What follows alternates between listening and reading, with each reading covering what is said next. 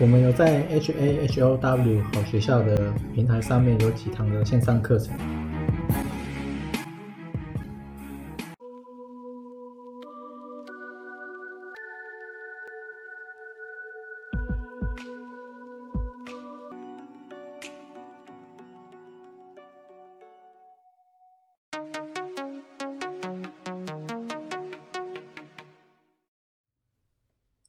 今天是二零二二十月二十三，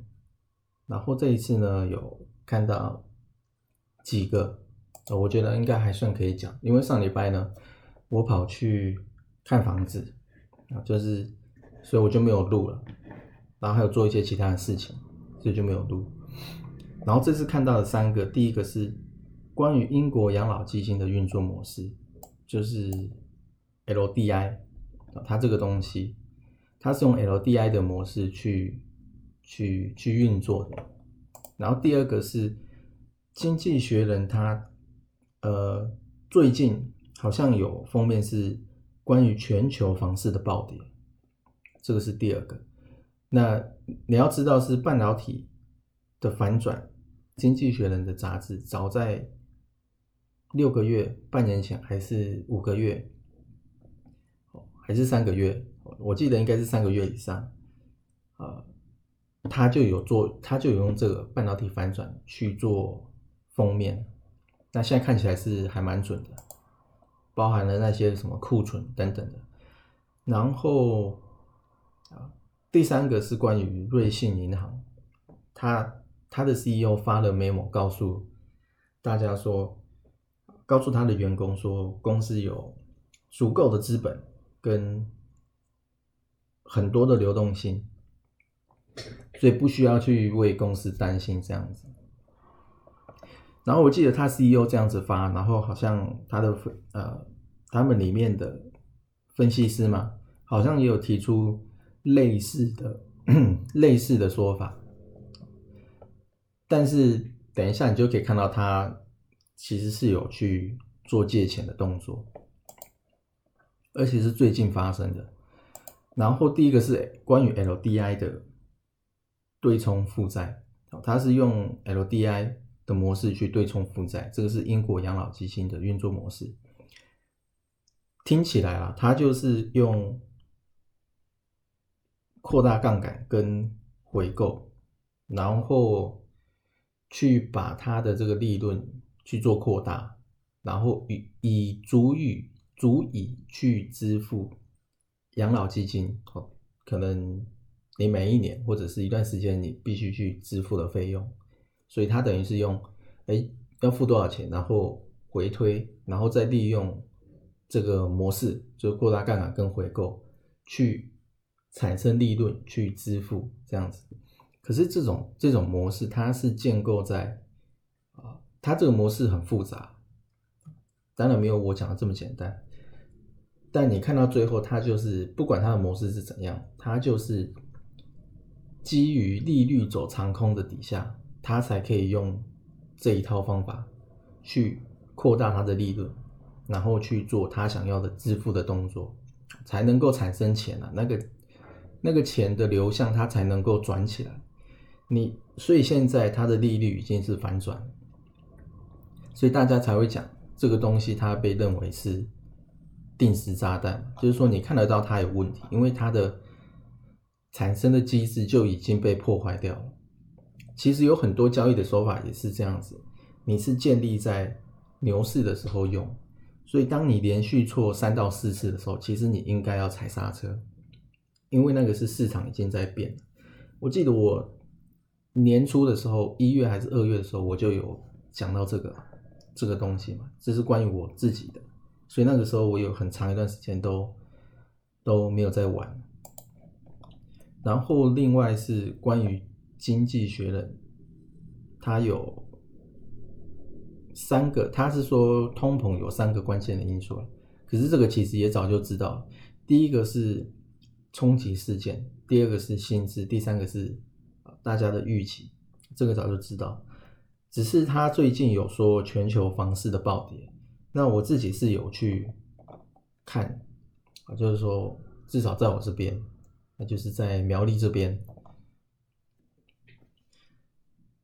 大部分是没有降的，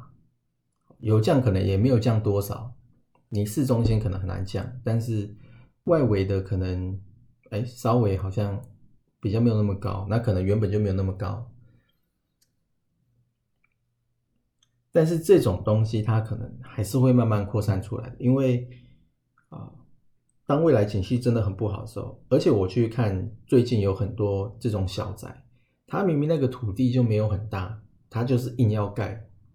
我看我这边很，我看我这个苗栗这边很多，它就是硬要盖。你明明地就一块而已，它就硬要盖这种小宅把你盖起来。然后光我这边看到的可能就有。二十几个在盖的，我只是随便绕一下而已，我没有很认真去找，我随便看大概就二十几个在盖，因为这边还有台积电要来嘛，所以啊，真的是非常夸张。然后有一些是盖透天啊，那很多都是这种小宅。那现在如果未来说真的紧缩的话，它这种模式都是 A 给 B，然后 B 给 C，然后。就是 A 给 B 钱，B 给 C 钱，然后 C 去做事情，所以这种阶段性的，你未来如果强力的紧缩一旦发生了，那没有人来买，那你必须为了去给下一站的人钱，或者是叫他动工，或者是啊你自己也要生活，那你势必是需要有一点像是流动性，所以你不得不只能够稍微的降价。求售，当然你不可能卖卖那么多，你只是为了要支付现阶段你要去付的那些钱，或者是说你，对，你要去付的那些钱，所以关于降价求售，哎，其实还是很有可能会发生的，它可能不是全全面性的，但是它是部分的，因为来自来自它必须要有这些钱的需求。所以我觉得还是有可能会发生的，就是在未来可能一年吧或半年。然后另外是关于瑞信，瑞信他去他的 CEO 去给了一个 memo，他去告诉他的员工说我们公司是没问题的。可是最近我就有看到别人在讲，这是别人讲的，然后我有自己上这个网站去看。就是说，二零二二的十月十八跟十月十九公布的数据，那啊有三家要求，就是美元流动性互换机制，有三家，第一个是欧洲央行，还是银行？应该是央行，然后再来是瑞士央行，然后另外第三个是日本的央行，就这三个。有一点像是要流动性的感觉那其中欧洲跟日本其实要的金额都不大。那最大的欧洲是什么？欧洲是因为有能源危机嘛，所以它啊有可能是因为这样要的。那日本呢？日本是因为它的那个币不断在贬，有可能这个我不知道。但是瑞士央行这个应该就是它的。他的国家的银行出了问题，那就是瑞信嘛。所以瑞士央行他去要求了这个一百一十一百一十多亿的这个流动性。所以说你从这边就可以看到说，这些人都是在说谎，就是瑞信的啊不断的讲说他们没有问题，但是是。而且另外是从后面去看到的话，可能不只有就关于瑞士，好像不只有一家有问题，好像是十五家，十五家有问题啊。那可能瑞信是最大的，其他可能只是一些啊，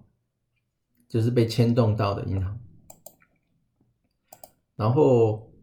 另外这个就是后面可能都是一些新闻，这个是房贷利率的飙升嘛，美国九月的成屋销售。降至十年来的新低，然后另外是魏哲家他去做